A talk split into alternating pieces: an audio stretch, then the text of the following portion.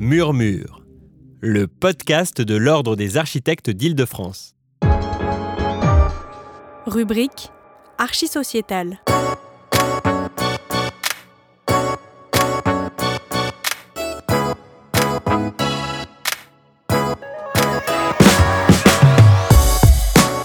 Première partie de notre série sur les coopératives de logement, enregistrée à l'occasion d'une journée de séminaire dédiée à la question. Cela fait plusieurs années que le Conseil régional de l'ordre d'Île-de-France ouvre la réflexion aux nouvelles formes d'habiter, avec la conviction et la volonté de promouvoir auprès de la profession et des pouvoirs publics les voies pour faire le logement et la ville autrement. En 2014 déjà, un cycle de trois jours sur l'habitat participatif avait été proposé avec le soutien de la ville de Paris. Dans la continuité de cette démarche, le 24 octobre 2019, le CROAIF proposait un séminaire dédié à l'habitat coopératif. Piloté par Patrick Bertrand et Thomas Huguen, cette journée de rencontre à partir de l'exemple suisse prend place dans un cycle développé en partenariat avec la Cité de l'Architecture et du Patrimoine. Pour commencer, nous vous proposons la conférence d'introduction intitulée Évolution des modes de production du logement avec l'architecte urbaniste Anne Dorazio, juste après l'introduction de Christine Lecomte, présidente de l'Ordre des architectes d'Île-de-France. Alors bonjour à tous. Donc euh, je suis Christine Lecomte, je suis la présidente de l'Ordre des architectes d'Île-de-France et j'ai la chance et l'honneur d'ouvrir euh, aujourd'hui ce colloque sur les coopératives de logement et sur les futures applications qu'on pourrait avoir pour cette nouvelle voie du logement en France. Alors pourquoi euh, l'Ordre des architectes euh, s'est impliqué dans, ce, colloque et pourquoi nous voulions absolument euh, valoriser ces pratiques qu'on voit fleurir à l'étranger, mais aussi en France et qui commencent à s'exporter, même si c'est plus difficile? C'est évidemment parce que les conditions de vie euh, de nos concitoyens euh, ne sont plus bonnes. On a des conditions de surpeuplement, on a euh, en métropole énormément effectivement de problèmes de logement et ces voies du logement qui permettent une mutualisation des espaces, qui permettent une, autre, une autre façon d'appréhender le foncier et qui génèrent dans certains pays des qualités de bâti que nous n'arrivons plus à avoir en France par le mode de fonctionnement euh, de, notre système français, mais également par les normes, nous questionnent. Nous questionnent à tel point qu'on se dit on peut pas rester là, nous, les architectes, en se disant, euh, voilà, on a la commande du promoteur d'un côté, la commande du bailleur social de l'autre, des commandes classiques, et on se rend compte qu'avec ces commandes-là, on a de plus en plus de mal de répondre à ce qu'elle est notre fonction première, c'est-à-dire créer du confort, de l'usage, du bien-être pour les habitants, parce qu'on nous donne un cadre qui n'est plus euh, cohérent. Alors c'est aussi à nous d'ouvrir les yeux aux décideurs, euh, de porter euh, ces voix et de montrer que d'autres chemins peuvent se faire. Euh, c'est pour cela que euh, deux conseillers ordinaux, euh, Patrick Bertrand et Thomas Huguin, sont venus au Conseil, je pense, il y a quatre ans, avec cette idée et à la fois autour des coopératives d'habitants, mais avant même sur l'habitat participatif, de montrer des nouveaux modes de, faire et de les valoriser auprès des pouvoirs publics. Parce que la question, c'est pas forcément que nous on est contre, mais c'est que il faut qu'on ouvre la voie pour les pouvoirs publics. Ça a été dur. Je crois qu'on a tous un petit peu euh, galéré et je remercie euh, Martin Lepoutre et Dominique Boudet qui sont là et qui sont les commissaires de l'exposition qui a lieu en même temps et euh, pour laquelle on a donné une participation, un soutien et elle a lieu à la Cité de l'Architecture. Je pense que c'est un bon complément d'aller voir cette exposition en plus de ce colloque. et cette, cette journée qui est là, en fait, est un extract par rapport à l'expo et va aller plus loin euh, pour essayer de répondre à des questions, aux questions que vous vous posez, mais aussi euh, d'aller dans le détail, dans le descriptif, dans l'historique et euh, peut-être poser aussi les questions qui fâchent et voir ce qu'on pourrait faire après. Donc nous, ce qu'on en attend ici aussi, c'est de voir ce qu'on doit aller dire après aux décideurs pour leur donner envie de faire. Voilà, très concrètement, c'est un peu la base et c'est un peu le message qu'on leur lance, c'est comment est-ce que vous voulez qu'on continue si on reste sur des schémas classiques alors qu'il existe d'autres voies Et ces voix, elles existent. Donc je vais laisser la parole à Isabelle Ray-Lefebvre qui va animer, et je la remercie euh, euh, très chaleureusement euh, d'avoir accepté, qui va animer toute la journée, journaliste au Monde. je remercie très sincèrement Thomas et Patrick de leur implication au Conseil pour cette journée et tous les membres de l'ordre que vous ne voyez pas dans l'ombre mais qui s'appliquent à faire ici des événements de qualité pour vous et pour les diffuser ensuite. Je vous laisse la parole, je vous souhaite une bonne journée. Et voilà. Merci beaucoup pour euh, ces, propos d'accueil. Donc, euh, moi, je m'appelle euh, Isabelle Ray-Lefebvre. ça fait des dizaines d'années que je m'intéresse au logement et je, je, suis la rubrique logement pour, pour le journal Le Monde. C'est un sujet qui, évidemment, me passionne. Et Aujourd'hui, ce que je vois à travers l'Europe, c'est l'Union, la Commission européenne appelle ça le, logement abordable, c'est que la plupart des grandes villes d'Europe ont euh, des problèmes pour euh, loger euh, des personnes aux revenus faibles et moyens et ce que la, donc la Commission européenne appelle du logement abordable. Et donc, c'est tout courant politique confondu une, question qui est vraiment d'actualité qui est, qui est vraiment euh, qui, contre lesquelles les, populations euh, sont quasiment en révolte, en colère, et tout le monde sent bien cette, cette, colère contre le logement cher et inabordable. Donc je suis ravie d'animer cette journée où on va apprendre plein de choses. Et ce que je voudrais, c'est vraiment qu'on essaye de décrire les, tous les écosystèmes, tout l'écosystème afin de bien comprendre euh, les mécanismes et comment euh, nous, on pourrait euh, en France l'adapter, le reprendre. C'est un peu l'objectif de cette journée. Donc pour commencer, Anne Dorazio, qui est architecte, sociologue, qui est une spécialiste du logement et du logement participatif, coopératif. Euh, va nous faire un petit peu justement euh, comment en France euh, ce, désir de coopération, d'implication des habitants, de participation, comment ça se traduit en France? Eh bien, merci, Isabelle. alors, tout d'abord, je tenais moi aussi à, donc, à, remercier les organisateurs, particulièrement Christine Lecomte, donc présidente du CROAIF, Thomas Huguin et Patrick Bertrand, qui sont à la manœuvre sur cette sur cette journée et avec lequel nous échangeons depuis longtemps, de fait, sur ces, sur ces questions-là. Euh, et, aujourd'hui, donc, il me revient euh, bien évidemment aussi la lourde tâche euh, d'ouvrir du coup cette matinée, puisque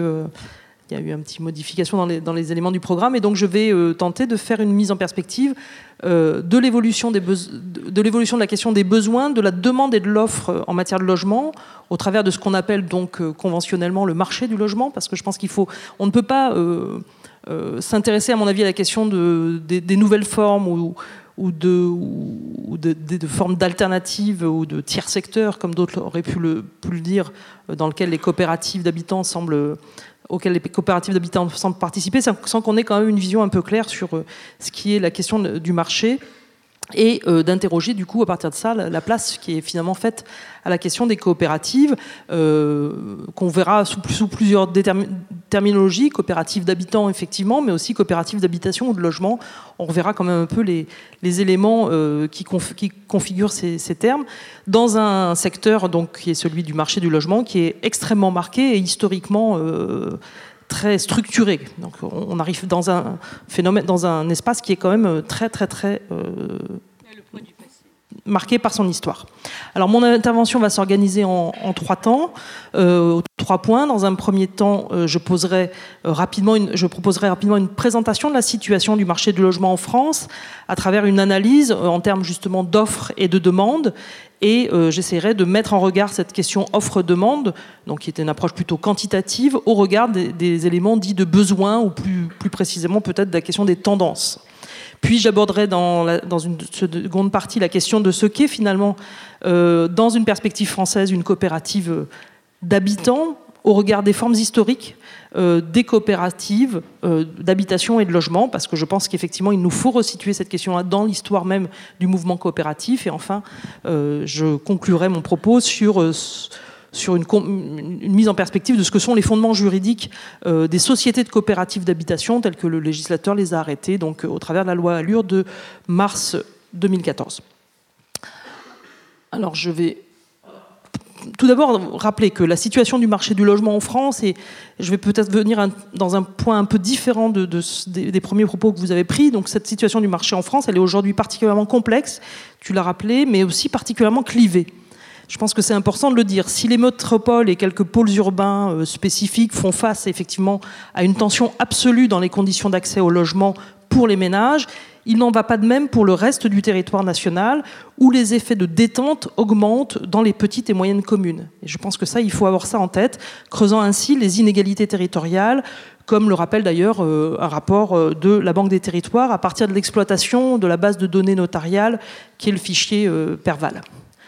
Alors, si on considère effectivement ce que nous apprend la,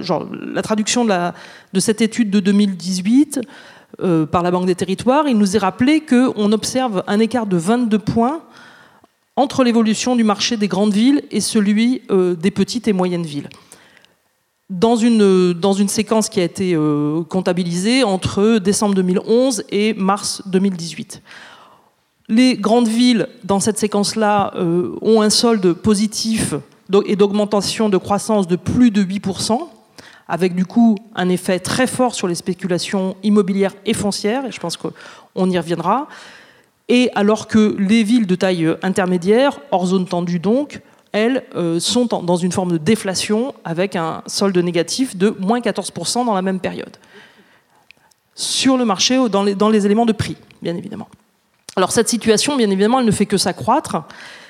de, mois en mois. Les derniers mois nous confirment, et les dernières, études confirment cela. Et c'est ce qui fait dire d'ailleurs à Jean-Claude Drian, un des spécialistes des marchés du logement et des politiques de l'habitat, qu'on est face à un problème de, double nature, qui est en même temps un problème d'aménagement du territoire. Et donc je pense que ça, ça nous questionne, euh, ou ça questionne en tout cas les, maîtres d'œuvre et les architectes. Et par ailleurs, un problème d'accroissement des inégalités d'accès au logement, tu l'as dit, mais aussi euh, des inégalités d'accès au patrimoine dans la situation française. Et je pense que la question patrimoniale ne peut pas être déconnectée particulièrement au sujet des questions des coopératives, de la question de la situation du marché du logement. Alors, par ailleurs, et sans, réouvrir finalement le conflictuel débat qu'on a pu avoir les uns les autres, et peut-être euh, ici même autour de la loi Elan, euh, il nous faut pourtant regarder de manière assez objective euh, les analyses macro sur la situation du marché, du marché du logement, dans, dans une approche offre-demande. Alors si certains, il y a quelques mois, avaient considéré nécessaire de promettre un choc de l'offre, je veux quand même redonner ces termes, les chiffres sont quant à eux euh, plus têtus ou en tout cas plus tenaces. Et ils nous rappellent euh, de semestre en semestre que nous assistons depuis 2002 à un effet qui est totalement différent que ce choc de l'offre annoncé, qui est un décrochage de la demande par rapport à l'offre constituant ainsi, les nouvelles offres constituant ainsi un stock. Alors, comme le montre euh, Didier Cornuel, qui produit donc le graphique que je vous ai montré et qui est professeur d'économie immobilière à l'université de Lille 1, euh, on constate un principe que vous voyez sur la séquence là présente entre 2004, genre qui, qui, est rapporté à partir de 93 jusqu'en 2002, qui est un principe du coup de euh, suivi des, euh, des, courbes relatifs au rapport excusez-moi, entre les, donc composantes du marché que sont d'un côté le nombre de ménages et le nombre de logements. Vous aurez compris que le nombre de ménages et le nombre de nouveaux ménages, c'est ça, qui est rapporté sur ce graphique, constitue du coup la nouvelle demande. Le nombre de logements produits constitue la nouvelle offre. Et donc c'est bien comme ça que l'on comptabilise cet apport offre-demande. Donc on a une, convergence de ces deux, deux évolutions jusqu'en 2002, où là on a un point d'intersection. Et par contre, on constate à partir de 2002, de manière massive, un effondrement, donc une courbe de, l'offre qui poursuit sa, sa, trajectoire, même si elle va à partir de 2008, 2007-2008 stagner puis s'infléchir vers la hausse, mais par contre un effondrement massif du nombre de nouveaux ménages qui rentrent dans la séquence. Effondrement qu'il faut quand même considérer, puisqu'on puisque, on constate en 2016 160 000 nouveaux ménages par an qui donc rentrent sur le marché, alors qu'ils étaient pas moins de 350 000 en 2002. Donc là, on est vraiment après plus, on, approche la, moitié de, ce chiffre, et avec un tendanciel historique euh, dans la séquence précédente qui situait les éléments autour de 250 000 nouveaux ménages par an. Alors bien évidemment, ces éléments-là, il faut les avoir en tête. Alors là, on est dans une vision macro et à l'échelle nationale, parce que d'une certaine manière, euh, ceci établit le fait qu'à partir de 2016, on a un excès, je ne sais pas si on peut parler d'excès de l'offre, mais en tout cas, on a une, nouvelle euh, demande qui est, genre, on a un rapport de, 100% de différentiel entre l'offre et la demande en 2016. Et donc là, on a un creusement quand même des, éléments qui sont assez constitutifs. Et donc la question, c'est finalement euh, de, quoi euh, relève, ou quels sont les besoins qui se cachent derrière cette situation. Alors, euh, ça, me paraît important de rappeler ces éléments-là à l'échelon national parce qu'effectivement, ces données sont assez contre-intuitives au regard de ce que l'on connaît de la situation francilienne euh, et de effectivement ce que vous venez de, rappeler sur les difficultés par ailleurs quand même des ménages d'accéder à la question du logement. Alors, si on, maintenant on s'intéresse à la question des, que l'on qualifie souvent en termes de besoins, ou en tout cas dans une approche euh, non plus macro et quantitative, mais dans une approche plus, qualitative, ce qui me semble important d'essayer de comprendre, c'est l'évolution en réalité de la structure, des ménages. Parce que là aussi, on a des données qui euh, nous permettent de comprendre que l'évolution, euh, donc la, perte du nombre de ménages, est liée à un double ou triple phénomène qui est d'une part l'arrivée en masse, le vieillissement massif de la population et l'augmentation des décès de la population vieillissante, mais de manière euh, tout à fait euh, conséquente et qui va, d'ailleurs nous donner une projection dans les, dans les prochaines années vraiment préoccupante. La question de la part de... Alors généralement, on, a un viseur autour de la part des, des 20-24 ans, parce que c'est eux qui indiquent, qui sont l'indication des phénomènes de, de, de, genre, qui peuvent porter des phénomènes de décohabitation et qui en même temps euh, montrent leur capacité à décohabiter donc du, ménage familial historique euh, au regard de euh, leur capacité financière à pouvoir ou économique à pouvoir décohabiter. Donc là, on a aussi un phénomène où finalement on voit que s'amoindrit très clairement le tendanciel de la part des 20-24 ans dans la population française, qui est doublé avec un phénomène économique de faible capacité de cette, population des 20-24 ans, et donc un retard important dans les décohabitations au regard de ce que l'on constatait dans les séquences euh, antérieures euh, à 2000. Et puis l'autre élément euh, qui me semble tout à fait important d'avoir en tête, c'est la structuration globale de la pyramide des âges de la population et donc de la constitution des ménages. Je vous rappelle que alors là, je, m'appuie sur les, données de l'INET de 2015, qui nous rappelait qu'en France métropolitaine, en 2015, on considérait un volume de population nationale de 60, plus de 62 millions de personnes, qui constituait environ 28 millions de ménages du point de vue euh, des, données statistiques. Cette structuration de, cet ensemble des ménages est composée euh, à plus de 68% de ménages, de tout petits ménages, c'est-à-dire de ménages de 1 à, 1 à 2 personnes au ménage ou au logement, si vous voulez euh, qu'on le dise euh, de cette manière-là. Donc, du coup, effectivement, ces, éléments-là vont du coup caractériser aussi le tendanciel des questions qui, qui se posent sur le rapport de l'offre ou de la nature de l'offre au regard de la constitution de la demande par la structuration donc de, de ces ménages on peut du coup considérer que ce qui va se jouer, ce qui se joue déjà aujourd'hui, mais qu'on a quand même encore du mal, je pense, à vraiment entendre, et ce qui va, parce qu'on continue hein, euh, à produire euh, du T3, du T4, genre les typologies des productions n'ont quand même pas beaucoup changé. Hein. Je n'ai pas l'impression qu'on est là, pour le coup, une, vraie reconfiguration de, l'approche euh, typologique des opérations, alors que ce que l'on constate, c'est effectivement les problématiques liées au vieillissement des personnes euh, de la population. Hein, on, a, des chiffres assez conséquents là-dessus. La question donc de la part des décohabitations et la question de ces nouveaux ménages, ou en tout cas de la reformulation de ces ménages, qui euh, fait complètement exploser la vision euh, de la famille française, euh, c'est-à-dire le couple avec les deux enfants, le poisson rouge et des fois le chien. Donc vous, vous, voyez bien que du coup, en matière d'attente sur le logement, c'est effectivement une des préoccupations qu'il nous faut pouvoir entendre. Alors d'autres données qui sont plus euh, qui ne s'inscrivent pas sur la statistique nationale, mais qui sont les études qui sont souvent mobilisées, qui sont celles d'Aris Interactive, que, euh, qui sont produites euh, pour tout un, ensemble d'opérateurs, que ce soit les, les, notaires, que ce soit Guy Hockey. Voilà, il y a un certain nombre d'opérateurs qui font appel à ce, à, ce type d'études. J'ai extrait très rapidement les données qui étaient présentées dans les études de 2018 et 2019 sur la manière dont les Français se représentent leur rapport au logement. Alors, je, vous ai extrait quelques points qui nous donnent aussi des éléments, à mon avis, importants, qui est d'une part le fait que le logement est représenté comme euh, une étape indispensable vers l'indépendance de l'individu et du ménage. Donc l'indépendance, bien évidemment, en matière financière, en matière aussi de mobilité et de déplacement, mais aussi de, sentiment de liberté avec la constitution du chez-soi. Et donc ça, ça renvoie à des travaux déjà anciens de la sociologie du logement, mais euh, je pense que c'est une question qui nous, qui nous, importe aussi. Le logement est par ailleurs perçu dans ses études et dans, dans, dans, sa, dans ses perceptions lourdes comme un facteur euh, important de patrimoine qu'il faut conserver et euh, préserver en vue d'une transmission générationnelle. Et je crois qu'on ne peut pas aujourd'hui déconnecter, et dans la question qui va nous occuper toute la journée, cette question de la production du logement ou des nouvelles formes de logement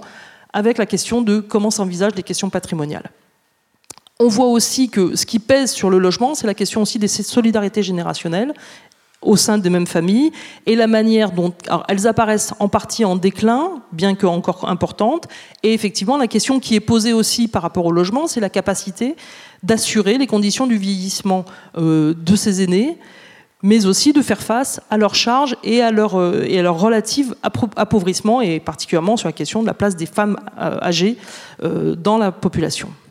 Alors enfin, sur, le, sur les nouveaux logements et sur les usages du logement, ce qui nous est dit dans ces études, c'est l'attente en matière de modularité des espaces et des fonctions, sur des choses aussi que les architectes travaillent par ailleurs depuis longtemps, mais qui est de dépasser finalement la vision du plan euh, dans, une partition jour-nuit euh, assez classique. La capacité aussi de logement à pouvoir être le support de cohabitation intergénérationnelle, mais aussi à être le support de séquences et d'espaces pour, le, travail ou pour le télétravail, mais aussi de formes, nouvelles ou, ou des formes existantes de colocation. Dans ce cadre, le, logement est aussi perçu, euh, outre donc l'ensemble des, supports, comme un lieu cocon et comme une ressource ou comme le lieu où l'on se ressource. Et euh, pour tendre sur cette, sur cette question de la ressource, le logement est aussi vu dans, ces dernières études comme, comme un, élément central d'une nouvelle économie domestique qui viendrait d'une certaine manière, euh, genre qui est le support euh, de, cette nouvelle économie domestique autour, entre autres, de la question de la location saisonnière, mais aussi de la question de ces nouvelles pratiques euh, de location de tout ou partie des espaces du logement à destination euh, d'espaces de travail pour des tiers. Donc là, on voit aussi que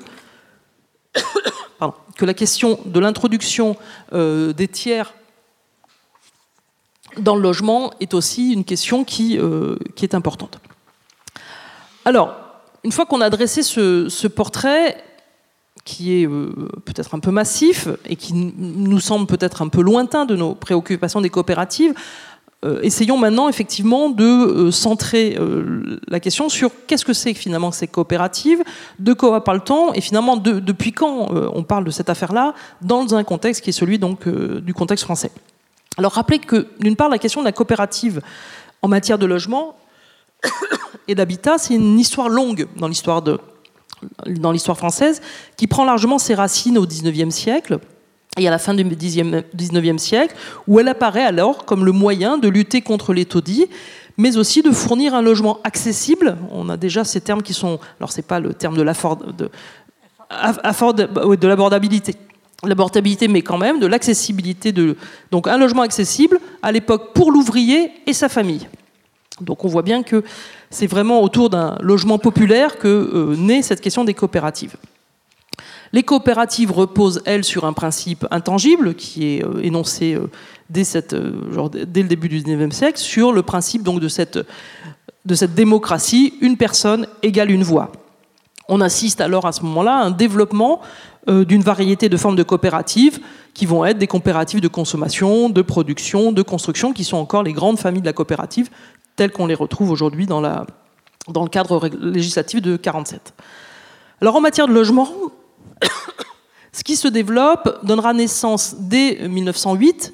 à la Fédération nationale des sociétés coopératives des habitations à bon marché par le, le groupement des 50 premières coopératives HBM. Euh, cette, euh, société des, cette Fédération nationale des coopératives est d'une certaine manière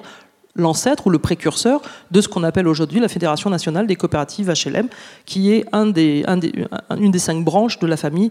euh, des, qui constitue l'Union sociale pour l'habitat. Cette fédération, donc, qui naît au début du XXe siècle, va compter jusqu'à 550 sociétés de coopératives à la veille de la Seconde Guerre mondiale. Et au lendemain de la guerre, on verra, euh, à partir de 1950, introduire au, cœur de ces dynamiques, de ces coopératives, euh, de ces sociétés de coopératives, l'introduction du principe de l'apport travail à partir de la substitution ou en, substitution à l'apport en capital. Et c'est principalement le mouvement Castor qui promeut euh, ces dynamiques-là autour de la construction de coopératives d'autoconstruction. À la même période, donc à partir de 53-54, on voit se développer le principe de la location coopérative qui permet à chaque coopérateur d'apporter euh, habituellement à peu près 15% du coût du logement et chaque année, en contrepartie de son effort de loyer, le sociétaire reçoit des parts, euh, des parts sociétales euh, de, la coopérative. C'est sur ce principe-là, mettons, qu'a été fondée euh, la maison radieuse de Rezé, édifiée par Le Corbusier, où les ménages accédaient en pleine propriété à un logement au terme de 65 ans. Et on va voir que ces conditions d'accession progressive à la propriété ont été aussi renouvelées récemment dans l'attirail réglementaire français. ces ménages, donc au terme de ces 65 ans, devenaient dès lors propriétaires indivis de l'immeuble qu'ils autogéraient par ailleurs euh, du point de vue de la gestion, courante et extrayaient ainsi le patrimoine de tout risque spéculatif. Alors ce principe s'est développé assez massivement, dans, dans, une séquence qui va du début des années 50 jusqu'aux années 70, jusqu'à produire quelques 40 000 logements ont été produits sur le principe de la location coopérative. Donc c'est pas rien. Pour autant, euh, cette embellie donc, euh, trouve dès le début des années 60 un essoufflement par deux, par, deux biais. D'une part, euh, le retrait du principe, la, la quasi-disparition en réalité des formes de coopératives d'autoconstruction portées par le mouvement Castor, puis l'arrêt brutal de ces formes de location coopérative avec la loi de Chalandon de 71, où le législateur considère à ce moment-là qu'il y a eu trop de scandales financiers et, euh, un trop fort risque qui est porté sur ces habitants euh, coopérateurs qui sont à ce moment-là envisagés euh, comme l'objet de la loi, c'est finalement de construire une protection du consommateur et donc on est euh, consommateur vu comme un futur acquéreur. On est au début du, on, est dans ce tournant des années 70 où la question du consommateur sera portée comme un des éléments centraux d'une grande partie des politiques euh, publiques en matière euh, de logement en France. Alors il faudra attendre 1983 pour que réapparaisse finalement un statut de coopérateur constructeur avec un accès à la compétence locative qui va être limité euh, sous conditions et qui seront de fait les conditions du logement HLM. Et puis en 2003, la, la, possibilité euh, pour ces fameuses COP HLM de créer un statut de société coopérative d'intérêt collectif. Alors, la situation, si on, avait pu constater effectivement euh, une forte part de production du marché entre, 50, entre les années 50 et les années 70 autour de ce modèle coopératif, la réalité des années, la fin des années, la fin du XXe siècle et le, début des années 2000 jusqu'à 2010, c'est qu'en réalité, on voit à peine 5, 000, un peu plus de 5 000 logements qui sont produits sous ce régime des coopératives HLM. Donc là, euh, en réalité, ce que l'on constate, c'est qu'à cette époque-là, les COP, les COP HLM et la Fédération des COP HLM sont pour l'essentiel des gestionnaires de patrimoine, beaucoup plus que des producteurs de nouveaux logements. Et c'est donc dans ce contexte-là, au début euh, donc, euh, des années 2007-2008, que l'on voit surgir en France des dynamiques qui sont portées par des habitants, mais surtout par des militants, euh, sur la question de la création de coopératives qui ne sont donc pas celles du modèle des COP HLM, mais qui viennent euh, euh, qui, des, dynamiques associatives qui visent à constituer des coopératives pour les habitants, par eux-mêmes et pour eux-mêmes d'une certaine manière. L'association qui va, la structure qui, qui va la première porter ce flambeau-là, c'est l'association lyonnaise Abicop, qui euh, s'inspirera très largement euh, des pratiques suisses-genevoises de la CODA, euh, elle-même, et ça c'est ce que vous nous raconterez tout à l'heure j'imagine, qui s'inspire très largement du, mouvement des coopératives zurichoises. Mais à ce moment-là, dans, l'espace français, ce, lien, avec les coopératives zurichoises était, peu, visible. Alors qu'est-ce que nous dit Abicop au moment où ils se fondent, ou en tout cas qu'est-ce qu'ils essayent de, porter comme ambition? On est donc dans une démarche qui est vraiment une renaissance militante euh, de cette question, qui s'inscrit à un moment qui, participe pour ce que, j'appelle moi un tournant, qui est d'une part un tournant participatif de la question urbaine et euh, donc dans ce, dans ce tournant du siècle, un tournant participatif, un tournant solidariste et un tournant durabiliste autour de trois grands enjeux, qui est l'idée que l'habitat, c'est plus que du logement, c'est le, ce, que, revendique Abicop à ce moment-là, et très clairement ce qui est porté, euh, ce qui est visé en, attaque, le contre-modèle, c'est celui de la vente sur plan, où euh, le choix fait euh, au ménage acquéreur se limiterait à quelques options d'achat entre la couleur, du, la couleur du carrelage ou, et encore. Voilà. C'est-à-dire que les options d'achat sont bien moindres dans le logement que sur la bagnole. L'autre, enjeu euh, porté par Abicop, c'est celui, et par ce, mouvement militant, c'est celui d'être acteur de la fabrique de la ville. Et où là, on s'inscrit complètement dans les dynamiques euh, sur la participation aux politiques locales, où l'ambition est de pouvoir de participer à co-construire les dynamiques locales euh, en matière euh, de politique de l'habitat, mais surtout en matière de, participation aux politiques urbaines. Et puis, euh, le, troisième, élément, c'est celui qui vise à constituer les éléments d'un agir local et d'un pensée global. Donc là, vous voyez bien qu'on est au, cœur de, la pensée durabiliste, avec l'idée de faire émerger une responsabilité sociale globale vis-à-vis -vis de la consommation, de l'environnement et de la solidarité. C'est donc autour de ces dynamiques-là qu'est promue l'idée euh, de coopératives d'habitants qui participent. Et, ce mouvement-là, ou ces, démarches militantes, participeront largement, alors après euh, quelques moments de débat un peu, houleux, mais euh, je, passerai là aujourd'hui, participeront très largement à la constitution de la dynamique de ce que l'on appelle aujourd'hui l'habitat participatif en France et constituera, en tout cas autour d'Abicop, un véritable plaidoyer pour obtenir la, reconnaissance du statut juridique de, ces coopératives d'habitants. Alors, ces démarches, elles se fondent euh, sur des valeurs et sur une forme de ce que je pourrais appeler moi une forme d'utopie sociale, autour des questions de solidarité et d'entraide, très clairement, qui se déploient dans le réinvestissement, donc de l'esprit coopératif, dans l'idée effectivement de s'inscrire dans des projets locaux et de faire vivre des formes de voisinage, euh, choisi cette fois-ci, plus que subi, euh, ce qui semble être aussi une critique euh, faite autour, alors là d'emblème, autour de l'intergénérationnel, de la mixité sociale. Bon, là on a tout un vocabulaire qui émerge, qui peut être aussi questionné.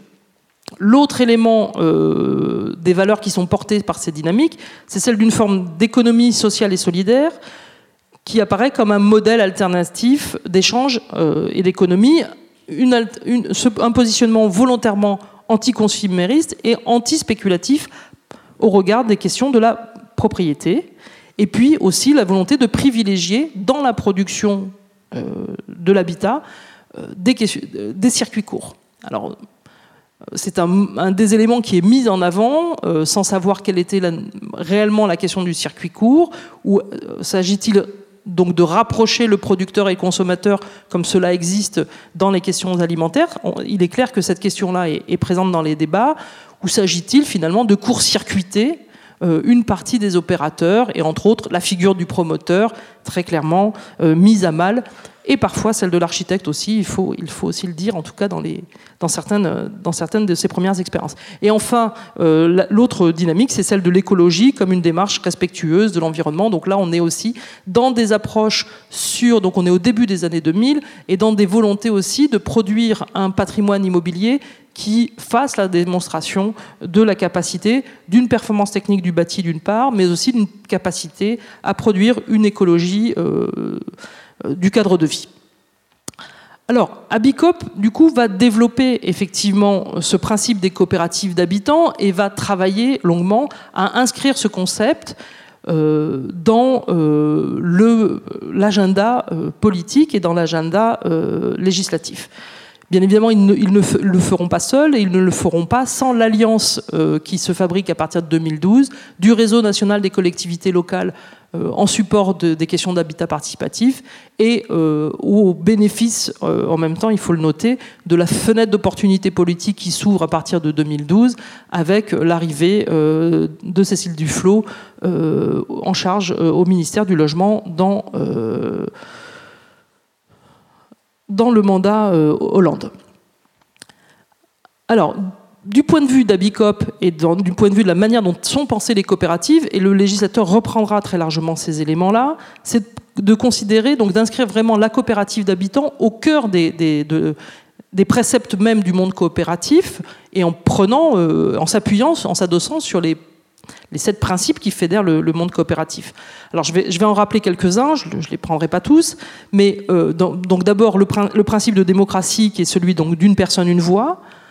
l'idée que le, coopérateur dans une coopérative d'habitants euh, revêt une double qualité, et ça c'est peut-être la chose un peu plus particulière,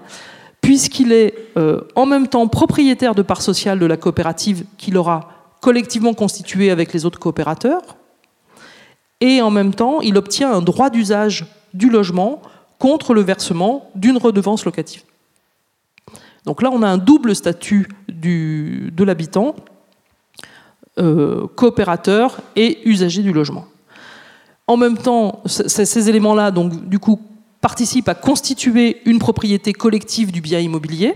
Et ça, c'est finalement la grande innovation de droit qui est la reconnaissance de cette propriété collective immobilière. Le coopérateur, quant à lui, euh, euh, participe au paiement euh, du coût du projet euh, au, regard du principe, du principe coopératif du juste prix. Et puis la volonté aussi de déconnecter, d'une certaine manière, et par l'acquisition même de ce dispositif-là, d'opérer une déconnexion entre la valeur du bien et la valeur des parts. Et donc, d'une certaine manière, une tentative, à ce moment-là, d'enrayer le principe de la spéculation.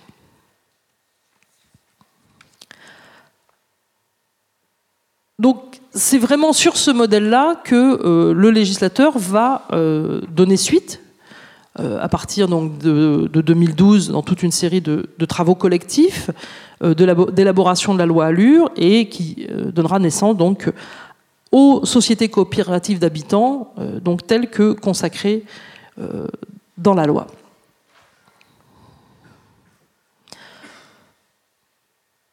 Alors, du point de vue de la loi, les sociétés coopératives d'habitants sont des sociétés euh, à capital variable. Elles ont pour objet de fournir à leurs associés, personnes physiques, la jouissance d'un logement, et ça je crois que c'est important d'avoir en tête cet élément de jouissance, ou, est finalement constitutif d'un droit d'usage, à titre donc de résidence principale, nous dit le, législateur, et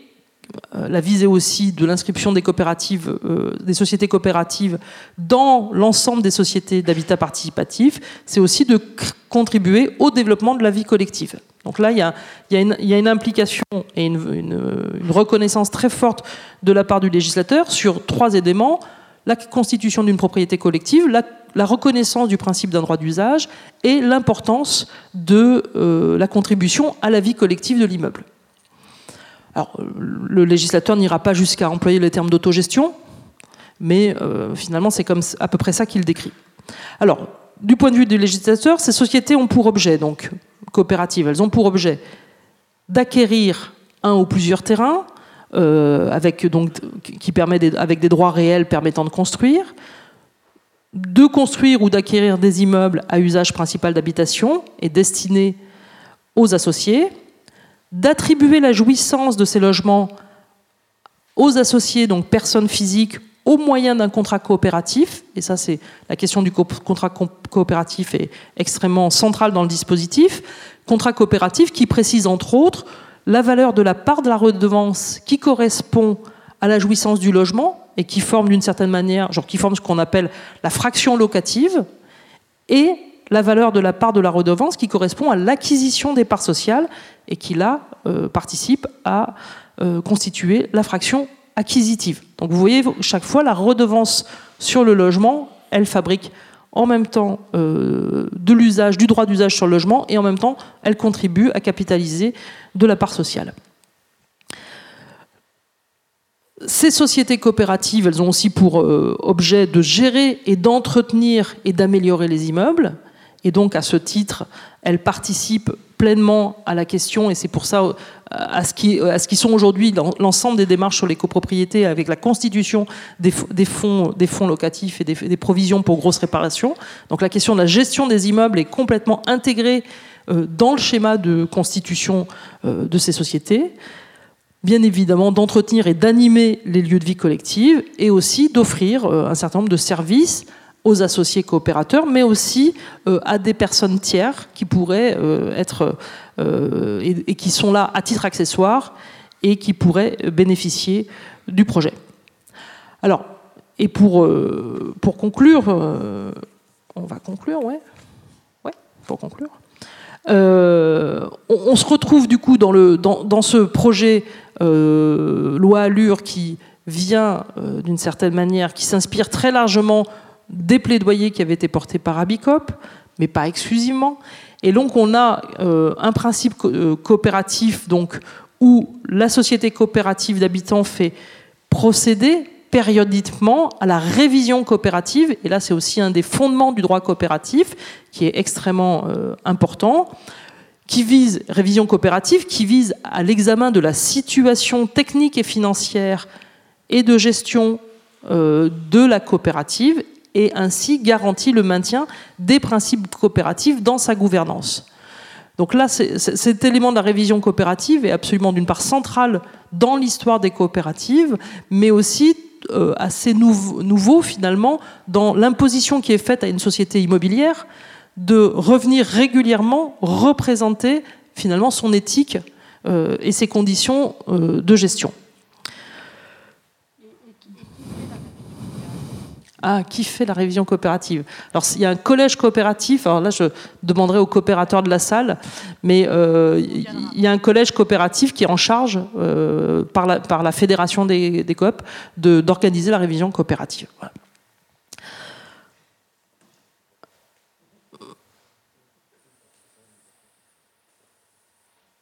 Non, voilà, je, vais, je vais, finalement, je vais, je vais conclure sur, sur ce point-là parce que euh, ce qui me semble effectivement important dans, dans, cette question-là, c'est euh, d'une part le fait effectivement euh, de construire une dynamique, et c'est là en, en, en ça hein, la nouveauté de, de, de l'exercice ou de, du dispositif des coopératives dans le panorama des, des, systèmes de production du logement en France, qui est d'une part le fait que on reconnaisse cette propriété collective et on reconnaisse du coup la capacité de ces groupes d'habitants à participer à la définition euh, des éléments du programme euh, de, euh, ces futurs immeubles. Le principe qui repose sur l'idée d'un juste prix,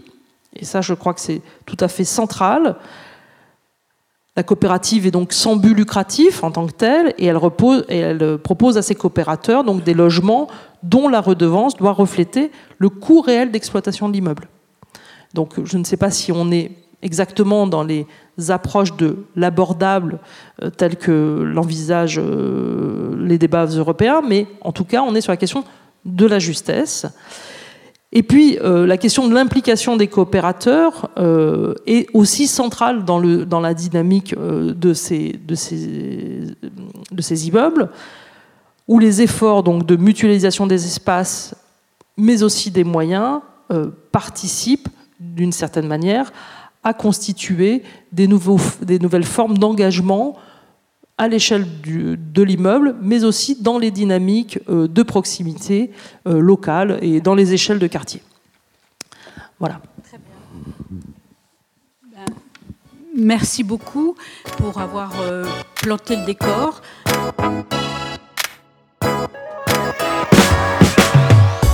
C'était la conférence Évolution des modes de production du logement avec l'architecte urbaniste Anne Dorazio Première partie de notre série consacrée aux coopératives de logement enregistrée à l'occasion du séminaire du 24 octobre 2019 proposé par le Conseil régional de l'Ordre des architectes d'Île-de-France. Pilotée par Patrick Bertrand et Thomas Huguen, cette journée de rencontre à partir de l'exemple suisse prend place dans un cycle développé en partenariat avec la Cité de l'Architecture et du Patrimoine. Isabelle Ray-Lefebvre était en charge de l'animation de l'événement.